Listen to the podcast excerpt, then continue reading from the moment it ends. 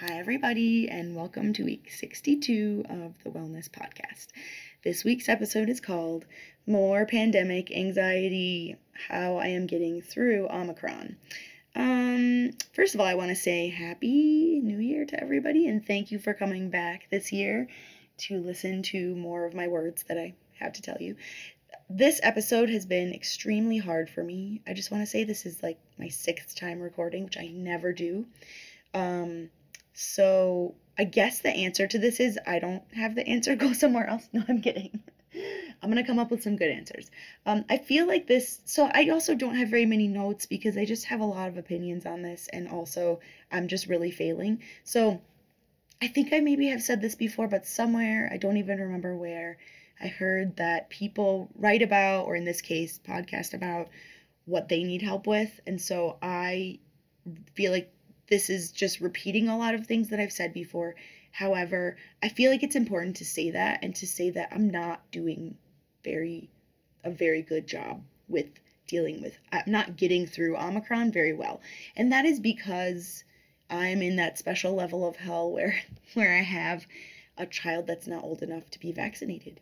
And so it feels like I'm just waiting around to get sick more so than any other point in the pandemic. And like I'm waiting to see like will my kid be the 0.01% or whatever of kids that gets hospitalized, right? Fingers crossed. No, I don't believe that he will, but like nobody does, right? So um at that 0.01 number was totally made up. I have no idea what percentage of kids are are hospitalized at this point. I do know that they're mostly all unvaccinated, which doesn't make me feel great for him for the little one. Anyway, so um okay, so what I have been trying to do is a few things.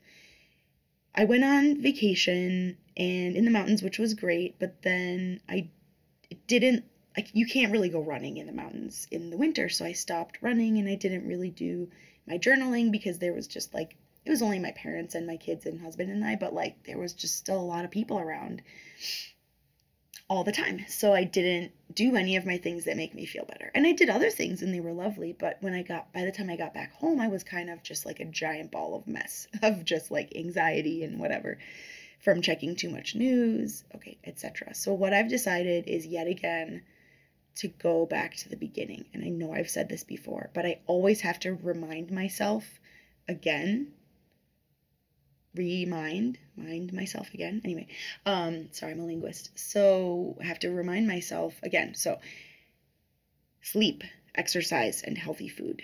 Um i have been trying to do what i'm calling a reset which is like you know when you have an electronic device and it's having a problem and you just anything like your tv your computer your phone you just turn it off and turn it back on so that's what i need to do It's just like double up on every. So I, I was doing my morning pages, which is like my journaling about how I'm feeling before I start working.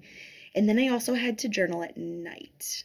I did my stare out the window and drink tea, which I've learned. I don't remember if I talked about this, but I still haven't really read Brene Brown's book, Atlas of the Heart, but I did learn from some podcasts she did that feeling overwhelmed is actually just your entire body is just shutting down and you just are incapable of doing anything. So if you're overwhelmed, like you just need to sit down just for five minutes or 10 minutes or whatever, but you need to stop whatever you're doing. Overwhelmed is really serious. And so I think actually now, thinking back when I was saying that I was like sitting and drinking tea and staring out the window, I think I was like legitimately overwhelmed and just needed to do literally nothing. Or like when it's warm, I sit outside and and watch the people walk by and drink my tea or watch the sunset or whatever. Like that is not just like for funsies, that's necessary. So if you get actually overwhelmed and which is sort of like stressed but to the max your whole entire body you just can't do anything. You need to just stop. Like literally lay down if you can wherever you are. Stop driving if you're driving. S- stare out the window. I don't i don't really know what else is doing that. Meditate would be great. I'm going to do a future episode maybe called fine i'm going to try to meditate but we'll see. Something that's just doing nothing. Okay, so um, what else? Oh, I need to hide the holiday chocolates. I cannot with the holiday. Throw them away if you can. I don't know if you have a chocolate problem. Whatever your chocolate problem is, hopefully it's like food that you've already eaten and it's done. But man, when I get stressed, the holiday chocolates just like gone. yeah. Also, I'm going to try to limit my news time. I've been really failing at that. I feel like it's important to tell you guys that that I just sometimes I say these things and I don't do them. So it's not like I'm I'm telling you all these things and I'm perfect and I do them all and it's great and I have a wonderful life. Like I do have a wonderful life, but I also fail at all of these things all the time. Okay, so refer to failing episode. That's fine. I just like start again the next day. Okay. And then I'm trying really hard to let go of what I can control, cannot control, and that's also been really hard for me. So I also learned from podcasts about Brene Brown's book, Atlas of the Heart, that worrying, which makes sense, is when you think about the future too much. And, you know, what's going to happen? When am I going to get sick? I'm waiting around to get sick. That's worrying.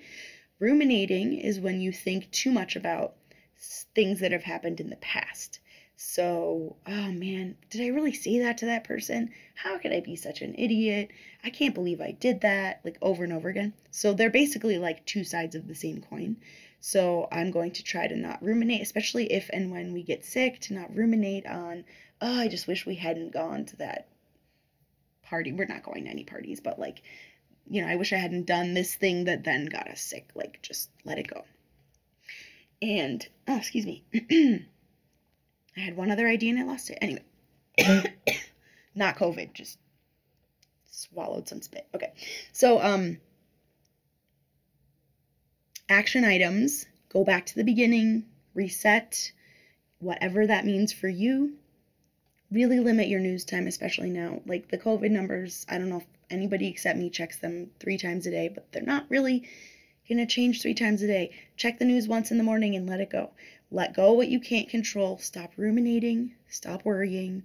And just forgive yourself a thousand times a day when you fail at this every single day. Because that's okay. Take the breaths. Um, yeah, okay. I'm okay, just in case you know me and you're worried about me now. Um, really.